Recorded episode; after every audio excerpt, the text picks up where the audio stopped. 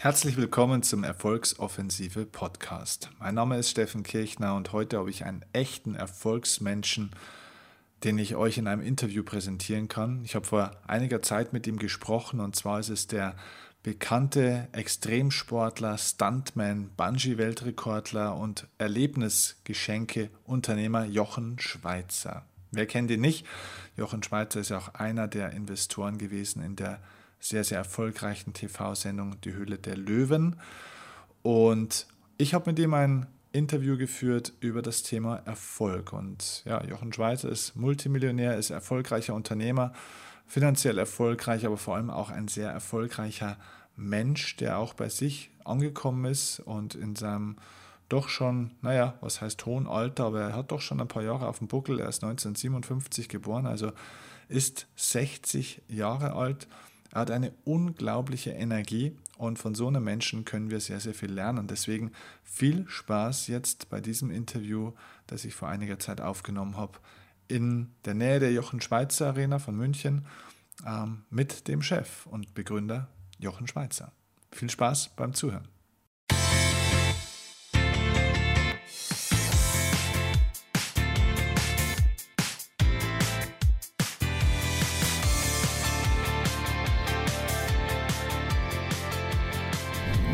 Oder was ist für Sie denn aus Ihrer Definition heraus jetzt eigentlich Erfolg? Also in welcher Form bei Ihnen hat der Erfolg, denke ich, auch viel mit Risiko zu tun. Und viele Leute, glaube ich, ähm, sehen diesen Zusammenhang ein Stück weit anders, weil viele Leute, glaube ich, denken, dass Erfolg bedeutet, dass man Risiken überwiegend vermeidet. Das ist mir von der Fragestellung her nicht tief genug. Mhm.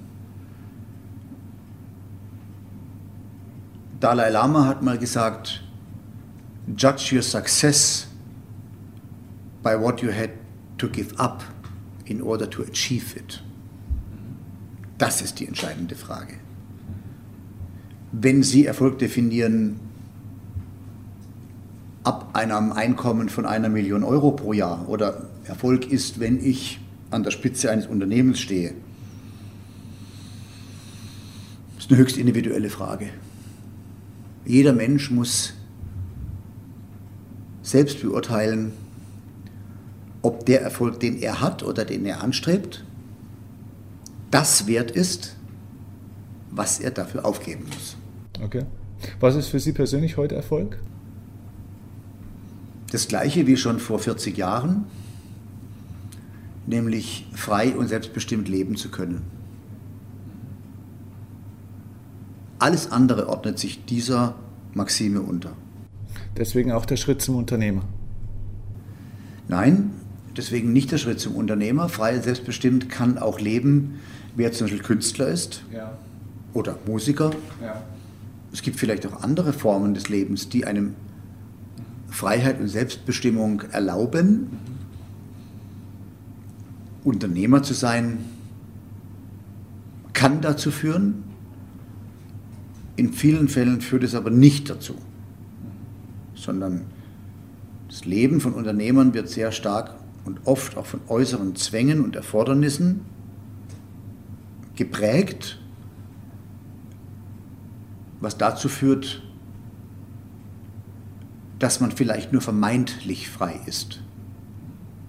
Es sind nicht alle frei, die ihrer Ketten spotten, hat mal ein alter deutscher Schriftsteller geschrieben. Okay. Kannst du mal recherchieren, wer das war? Ist mir gerade eingefallen. Okay. Ähm, Gab es eine Geburtsstunde Ihres Erfolgs, den Sie ja haben? Sie sind ja auf verschiedenen Ebenen erfolgreich und auch erfolgreich gewesen als Sportler, als Unternehmer, auch als Mensch, als Marke. Ich glaube, Sie fragen mich nach der Geburtsstunde dieses erfolgreichen Unternehmens. Wenn Sie mich nach der Geburtsstunde dieses erfolgreichen Unternehmens fragen, ja, die gab es. Das ja. war der Moment meiner größten Niederlage. Okay. Diese größte Niederlage war die Verantwortlichkeit für den Tod eines jungen Menschen, eine Verantwortung, die ich trage.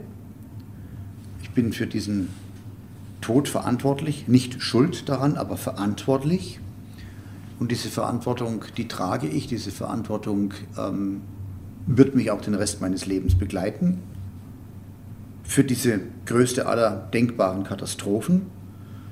Und ich habe diese Situation, resultierend aus dem tödlichen Unfall von Dortmund am 20.07.2003, als meine größte Niederlage erlebt und als ein, eine Situation, ein Momentum, was mein ganzes Leben verändert hat. Es gibt ein Leben vor dieser Zäsur und ein Leben nach dieser Zäsur und gleich dieser Zäsur. Und gleichzeitig war diese Niederlage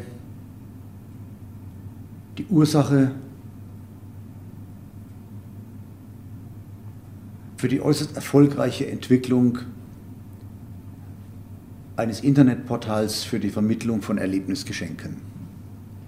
Ist es allgemein Ihre Erfahrung, dass so in den Momenten der größten Niederlagen eigentlich immer so auch das Samenkorn für die größten möglichen Erfolge auch liegt? Oder sehr häufig zumindest? Die Chance liegt in der Krise, weil jede Krise beinhaltet eben auch eine Chance. Okay. Was haben Sie denn in, in Momenten Ihrer größten Erfolge für sich auch erkannt? Also waren die Erfolge dann auch immer Erfolge oder haben Sie danach auch manchmal erkannt, oh, es war vielleicht nur ein scheinbarer Erfolg oder den Preis nochmal anders verstanden, den man dafür bezahlen musste oder bezahlen muss? Also die großen Erfolge haben mich emotional nie sehr erreicht. Den deutschen Fernsehpreis zu gewinnen, ja, ein Unternehmen sehr erfolgreich zu veräußern, ja.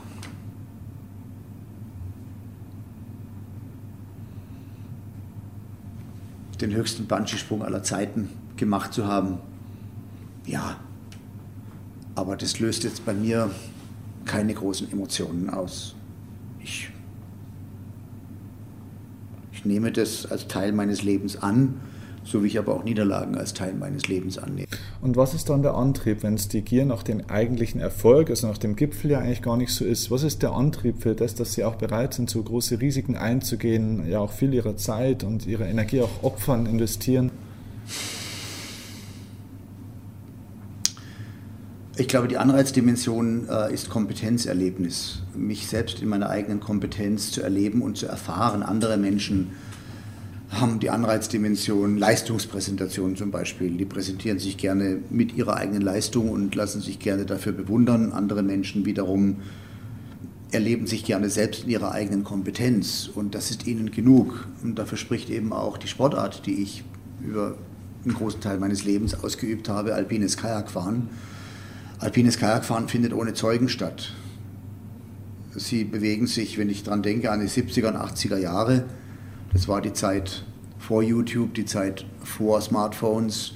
Das war die Zeit, in der wir uns mit zwei, drei Freunden wochenlang manchmal durch einsame Felsschluchten gekämpft haben, ohne Publikum, ohne Zuschauer, ohne Dokumentation unserer in Anführungsstrichen Taten.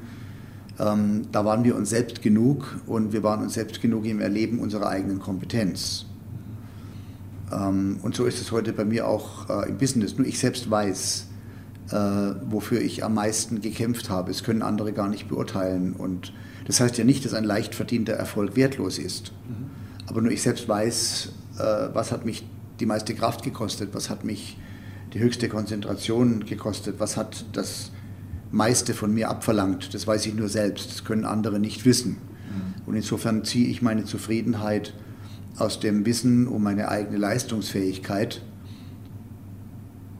Und das ist nicht unbedingt das, was andere glauben, was es ist. Mhm. Was würde die Leute draußen, die ein bestimmtes Bild von Ihnen bekommen haben über die Jahre, was würde diese Menschen überraschen, wenn sie es über Sie wissen würden?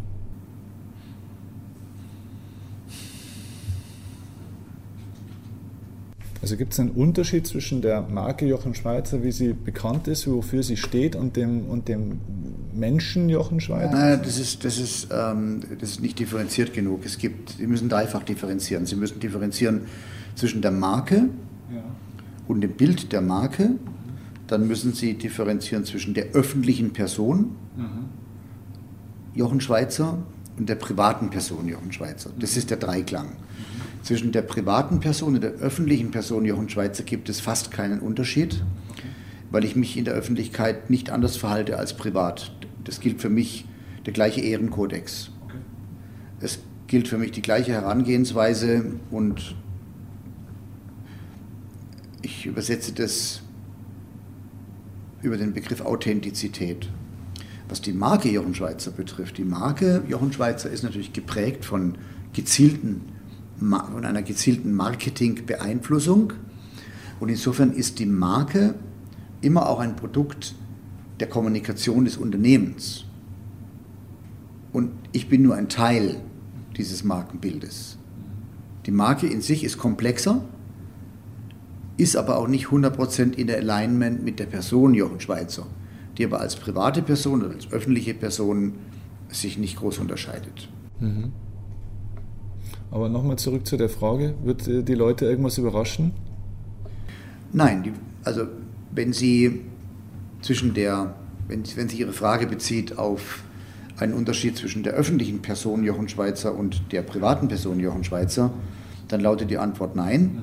Das würde die nicht überraschen, weil ich bin so, wie ich bin. Und ob ich jetzt im Fernsehen da drin sitze oder ob ich äh, privat irgendwo an der Kasse stehe und beim Rewe äh, mein Gemüse bezahle, äh, das macht keinen Unterschied. Ich bin so, wie ich bin wenn Sie eine Differenzierung meinen zwischen der Marke und der Person, ja, da gibt es Überraschendes, weil die Menschen, die nur die Marke kennen, die werden dann überrascht sein, wie sehr ich Stille und Kontemplation liebe, wodurch die Marke selbst dieses adrenalinige Image hat. Okay. Das heißt, Sie sind für sich auch ein Mensch, der die Ruhe auch mag, auch mal die Zurückgezogenheit? Absolut. Aber in dem Punkt gibt es keinen Unterschied zwischen der öffentlichen Person und der privaten Person. Mhm, ja. Da gibt es aber einen Unterschied zwischen der Marke Jochen mhm. Schweizer mhm. und der Person Jochen Schweizer. Weil die Marke Jochen Schweizer, die steht natürlich für strengste Aktivität. Mhm. Und da gibt es einen Unterschied, aber so furchtbar überraschend ist es nicht. Im Übrigen verkaufen wir auch Zen-Seminare. Ja. Okay. Oder in der Jochen Schweizer Arena in Taufkirchen gibt es Candlelight Dinner. Okay. Ja. War dieser ruhige oder dieser entspannende Anteil in Ihnen schon immer so da oder hat sich das entwickelt über die Jahre? Der war schon immer da, aber äh, natürlich, äh, alles im Leben hat seine Zeit und im Alter von 60 Jahren geht man die Tage anders an als im Alter von 20, nicht wahr? Ich komme zu einer Frage, die jetzt ein bisschen vom Erfolg ein Stück weit weggeht, aber noch damit zu tun hat. Wie treffen Sie wichtige Entscheidungen, große Entscheidungen in Ihrem Leben? Sie Indem ich alles rationalisiere, alle Informationen sammle, die ich kriegen kann, ja. aber dann aus dem Bauch raus entscheide, nachdem ich alles resorbiert habe. Alle Informationen resorbiert habe, mir die Meinungen meiner Freunde, meiner Berater, meiner Familie angehört habe, das nehme ich alles zur Kenntnis und dann schlafe ich drüber und dann folge ich aber meinem Gefühl. Also das heißt, die, die Ratio oder das Rational, die Information hilft eigentlich dem Bauchgefühl klarer zu werden oder hilft Ihnen Ihr Bauchgefühl klarer wahrzunehmen? Oder? Nein, Sie müssen natürlich äh, die ganzen Rahmenparameter, die müssen Sie rational verstehen, die damit zusammenhängen. Aber am Ende des Tages, wenn Sie, wenn Sie die berücksichtigen, dann, ähm, dann ist es immer gut, wenn man sich mit der Entscheidung im Bauch gut fühlt. Sie haben vorhin mal dieses, ich glaube, das war das tiefste Tief so in Ihrem Leben, denke ich jetzt mal, ne, angesprochen, dieser, dieser Moment damals ähm, mit diesem schlimmen Vorfall. Wie tief war dieses Tief? Haben Sie. Tief. Sehr, sehr tief. Sehr. Maximal tief auch? Maximal tief. Ja. Wie, wie weit ging das oder, oder was haben Sie in Frage gestellt? Alles? haben Sie viele Dinge in Frage, also mit Sicherheit haben Sie viele Dinge in Frage gestellt, aber was haben Sie alles in Frage gestellt? Ich habe gelitten, aber es ist mir klar gewesen, zu jedem Zeitpunkt klar gewesen, dass alles, was ich persönlich erleide, im Zusammenhang mit dieser Katastrophe nichts ist im Vergleich zu dem Leid der Menschen, die einen Sohn verloren haben. Und vor diesem Hintergrund brauchen wir über mein Leid oder meine Schmerzen nicht zu sprechen. Das ist irrelevant. Es ist ein Kieselstein gegen eine Pyramide. Es ist nicht relevant. Und was war aber dann trotzdem, sage ich mal, wieder der Impuls, dass Sie sagen, okay, ich gebe jetzt aber nicht auf, sondern gehe weiter und erschaffe dann sogar noch was Größeres dann auch? Aufgeben ist keine Option, zu keinem Zeitpunkt. Es ist nicht unsere Bestimmung aufzugeben, sondern das Leben darf weitergehen und es muss weitergehen. Und natürlich gab es fürs Weitermachen keinen Applaus. Aber auch diese Frage ist nicht relevant. Relevant ist nur die Frage, dass ungeachtet dieser großen Katastrophe mein Leben eben weiterging. Und ich muss mit dem leben, was passiert ist, so wie eine Familie damit leben muss, dass sie einen Sohn verloren hat, was unendlich viel schlimmer ist als das, mit dem ich leben muss. Es ist, äh, ist falsch ausgedrückt. Was, was nochmal in der, in der Dimension des Schmerzes nicht vergleichbar ist. Das ist nicht vergleichbar. Okay. Hm, hat Jochen Schweizer oder hatte Jochen Schweizer Selbstzweifel?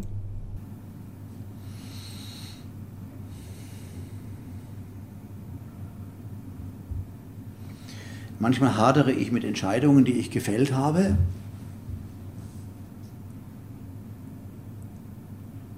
Aber ich gehe den Weg dann trotzdem immer weiter, weil ich gelernt habe, dass dieses Hadern nichts bringt, sondern man hat aus einem bestimmten Grund entschieden und dann ist die Entscheidung gefallen und dann geht man diesen Weg. Da müssten schon ganz schwerwiegende Dinge passieren, dass ich so eine Entscheidung nochmal ändere. Da müssten also ganz neue Erkenntnisse sich ergeben, dass man mit einer Entscheidung hadert. Ja. Das, ähm, glaube ich, kennt jeder Mensch. Aber es ist ja kein Grund, ständig alles neu in Frage zu stellen. Ja. Aber das ist praktisch eher der, der Zweifel dann, ob die Entscheidung richtig ist. Aber gab es eine Zweifel oder gab es eine Zeit, wo Sie an sich gezweifelt haben, also an Ihren Fähigkeiten, an, an sich als Person? Also so ein klassisches Selbstvertrauensdefizit? Nein, zu keinem Zeitpunkt. Ich bin der Meinung, das Leben stellt einen vor keine Aufgabe, ohne einem auch gleichzeitig die Kraft zu geben, diese Aufgabe zu meistern. Okay. Und das war auch schon mit 18, 19, 20 so tatsächlich auch? Das ist keine Frage des Alters, das ist eine, eine universale Wahrheit. Was sagen Sie Leuten, die sowas nicht glauben können, die nicht so auf die Welt gekommen sind oder das vielleicht nicht so mitbekommen haben und die jetzt an sich zweifeln? Wie, wie können diese Leute Selbstvertrauen aufbauen? Selbstzweifel begrenzt das eigene Potenzial. Man kann damit aber auch leben. Klar kann man mit Selbstzweifeln leben. Ja.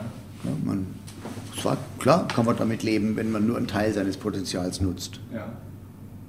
Aber liegt ein Teil der Antwort nicht auch eigentlich in dem, was ihr Leben und eigentlich auch ihr Unternehmen ausmacht, nämlich die bewusste Überschreitung eigentlich von bestimmten Angstgrenzen?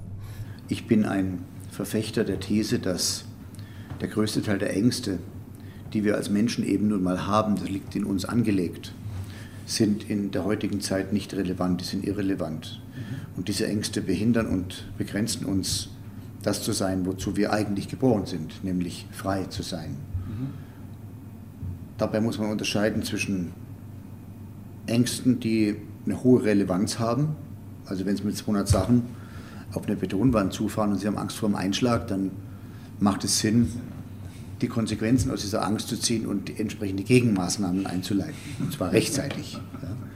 Das ist aber die allermeisten Ängste, äh, die, für die gibt es keinen rationalen Grund. Ja, also wenn ein Mensch eine Angst davor hat, auf eine Bühne zu gehen, zum Beispiel, um dann zu einem großen Auditorium zu sprechen, was soll ihm bitte passieren? Es kann ihm nichts passieren. Also warum soll er Angst davor haben? Aber nochmal, hätten Sie einen Tipp für Menschen, die sagen, wie kann ich mehr Selbstvertrauen aufbauen? Indem man sich bewusst seinen Ängsten aussetzt es könnte zum Beispiel sein, dass die Überwindung von Höhenangst, die eine der Urängste des Menschen ist, und die bewusste Überwindung von Höhenangst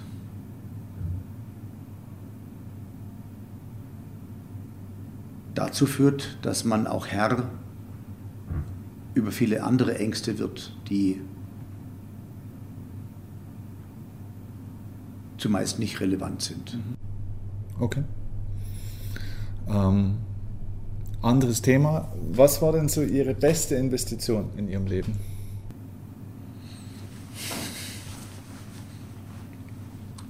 Die beste Investition meines Lebens waren die 10.000 Trainingsstunden im Kajak, die mich in eine Situation gebracht haben, diese wunderbare Sportart in Perfektion auszuüben. Okay. Toll. Und wenn Sie mich jetzt fragen, was war meine beste finanzielle Investition, dann kann ich nach dem Verkauf meiner Digitalsparte an die Pro7 Sat1 Gruppe von diesem Juni sagen, dass finanziell die beste Investition meine Investition in das Erlebnisgeschenkeportal jochenschweizer.de war. Also ins eigene Unternehmen. Denn dieses, ja, ein Teil meines Unternehmens. Mhm. Und diesen Unternehmensteil habe ich ja jetzt im Juni verkauft an die mhm. Pro7 Sat1 Gruppe. Mhm. Und wenn ich da meine Kosten, also mein direktes finanzielles Engagement, ins Verhältnis setze zu dem Exit-Erlös zwölf Jahre später, das habe ich erst vor zwölf Jahren gemacht, ja.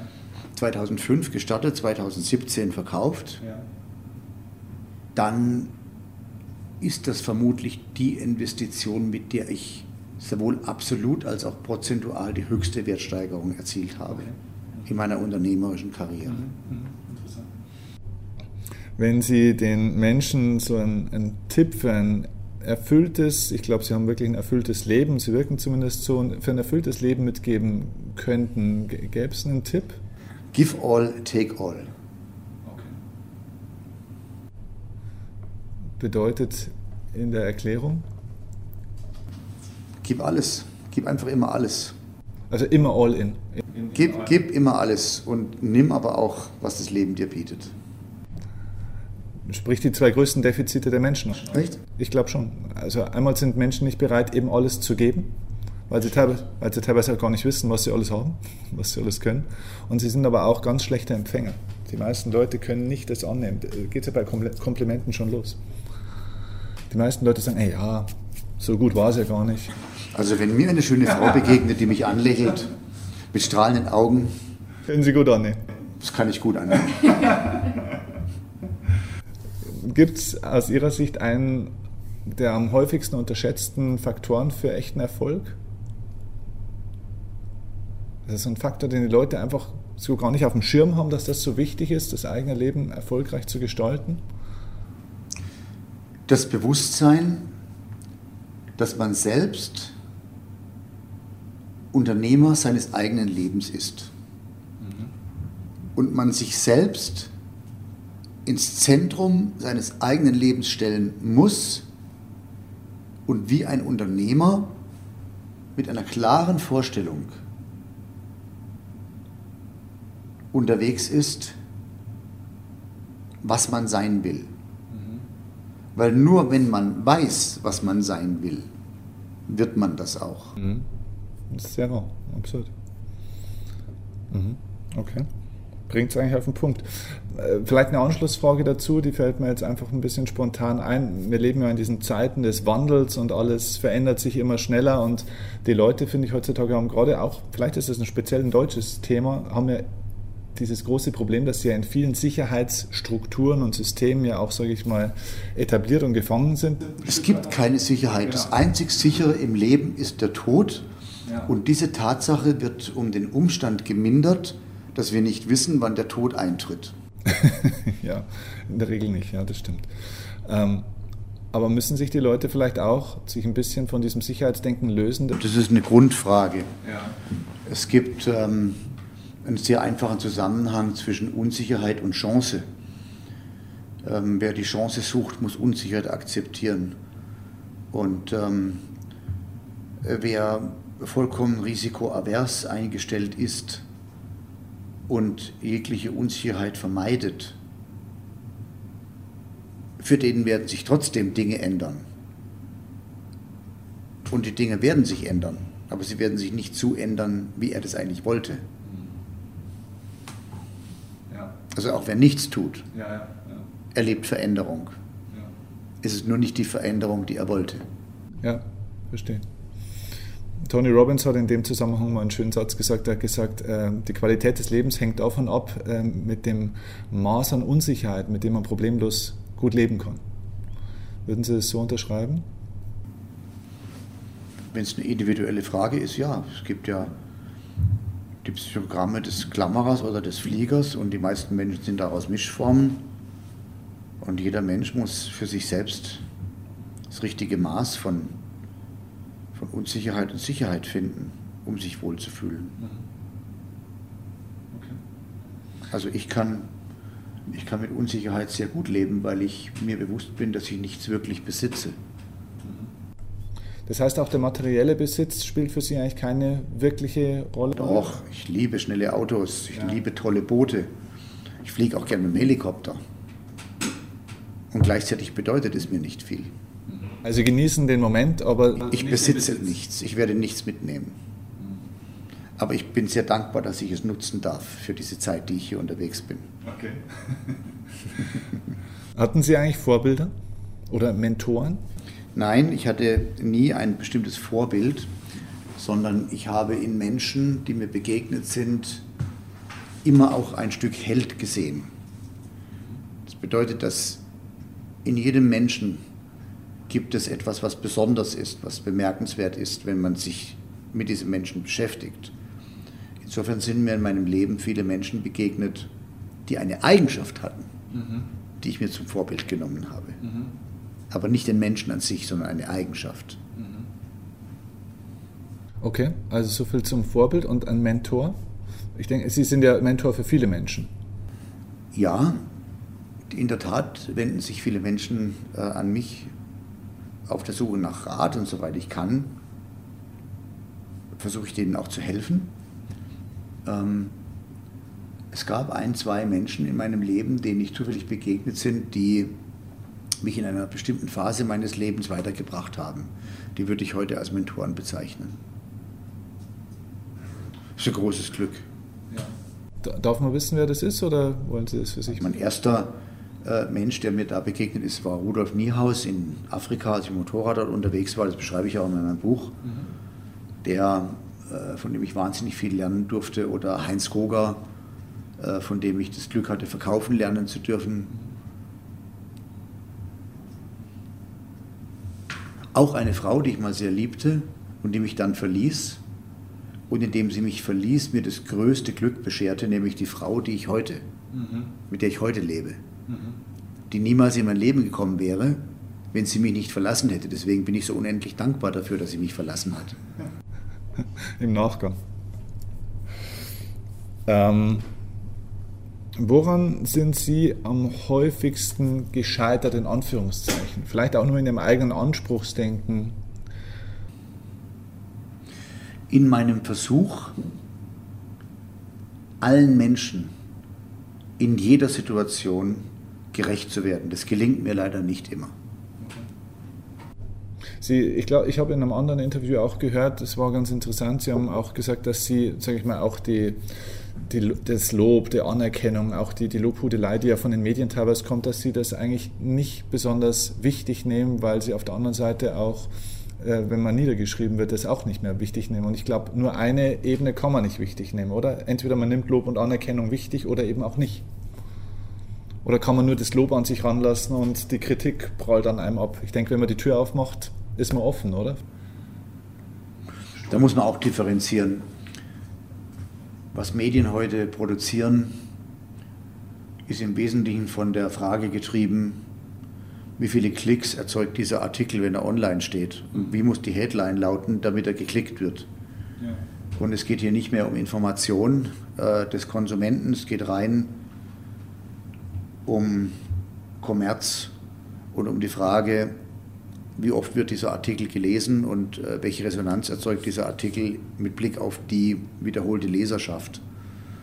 Vor dem Hintergrund sehe ich den modernen Online-Journalismus eher kritisch, mhm. äh, aber ich habe diese Regeln nicht gemacht. Ich spiele nur das Spiel. Lob und Anerkennung zu erfahren von Menschen, die etwas bedeuten, meine Familie zum Beispiel und meine engsten Freunde, das nehme ich ernst, genauso wie ich auch Kritik ernst nehme. Mhm. Aber alle Menschen, die mich nicht kennen und schon erst recht die Medien, die ja ganz eigene Ziele verfolgen, das erreicht mich nicht. Weder das eine noch das andere. Die Medien interessieren sich nicht für mich, die interessieren sich für ihren eigenen Erfolg. Mhm, ja. Ja. Das ist auch okay. Ja. Das ist okay. Das darf man nicht kritisieren. Das ist einfach eine Regel. Und ich glaube, es gibt, selbst in totalitären Systemen haben die Medien wieder ganz andere Funktionen und dienen auch irgendeinem Zweck. Wir müssen, ich denke, man muss sich im Leben da schlagen, wo ein das Leben hinstellt und da muss man sich halt möglichst gut schlagen. Gibt es einen Satz, ein Zitat, irgendetwas, was Ihr Leben damals sehr stark beeinflusst hat? So eine Art Lebensmotto oder irgendeinen Satz, den Sie mal gelesen oder von jemand gehört haben? Das ist ein Mantra. Mhm. Das Mantra lautet, danke für alles. Ich beschwere mich über nichts. okay. Wo haben Sie das her? Von einem buddhistischen Mönch. Aha. Und das wäre schön, wenn Sie das Interview genau mit diesem Satz enden lassen würden. Ja, das äh, können wir gerne machen. Aber dann stelle ich eine Frage ähm, oder zwei Fragen, wenn ich darf, stelle ich noch davor von der Reihenfolge. Ähm, wo ist Ihre Vision für die nächsten fünf bis zehn Jahre? Wie sieht Ihr Leben und auch Ihr, Ihr unternehmerisches Leben in dieser Zeit aus? Haben Sie noch selber große Träume? Also, die Unternehmensstrategie folgt einer Unternehmerstrategie und die Unternehmerstrategie folgt der Lebensplanung des Unternehmers. So ist die Reihenfolge. So muss man es abschichten. Die Unternehmensstrategie heißt, Jochen Schweizer möchte mit Erlebnissen Menschen inspirieren und begeistern und sie motivieren, über vermeintliche Grenzen hinwegzugehen. Dafür habe ich einen Ort geschaffen, die Jochen Schweizer Arena, in der dies Hunderttausenden von Menschen möglich gemacht wird. Dahinter steckt die Unternehmerstrategie, Geld, was ich verdient habe, immobil, also asset heavy, anzulegen, mit der Zielsetzung, mit diesem Investment eine solide und langfristige Rendite zu erwirtschaften. Und dahinter steht wieder meine Lebensplanung im Alter von 60 Jahren, mehr Zeit zu finden für nicht kommerzielle Themen. Interessant. Ähm, okay, letzte Frage. Ähm, ich weiß nicht, ob Ihnen schon mal so gestellt worden ist. Es gibt oft diese Frage, wo man gefragt wird, ähm, wenn man sein 18-jähriges Ich nochmal treffen würde und was würde man dem für einen Rat geben? Ich finde diese Frage immer, äh, ehrlich gesagt, bescheuert. Viel spannender finde ich die Frage, wenn Sie heute, weil Sie wären ja mindestens 100 mit der Energie, die Sie noch haben, ähm, wenn Sie heute Ihr 90-jähriges Ich treffen könnten, und mit dem ein Gespräch führen könnten, was würden Sie, oder beziehungsweise fragen wir anders, was würde Ihnen Ihr 90-jähriges Ich heute raten?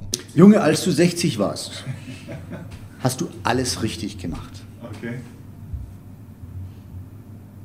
Du hast den stressigsten und größten Teil deiner Firma verkauft. Ja. Du hast eine großartige Erlebnisdestination geschaffen, ein Arena-Resort mit Hotel und Tagungszentrum Du bist körperlich in einem Zustand besser als die meisten 40-Jährigen. Und das Beste, was du gemacht hast mit 60, ist, dass du nochmal angefangen hast, eine neue Sportart zu erlernen. Nämlich? Wellenreiten. Und deswegen sitze ich heute 90-jährig in Hawaii am Strand, habe mein Surfbrett unterm Arm und sage, heute ist die Welle genauso, wie ich sie brauche. Und dann gehe ich ins Wasser. Das ist auch ein überragender Abschluss für ein Interview. das ist eine Vision für 90. Tiene Tiene.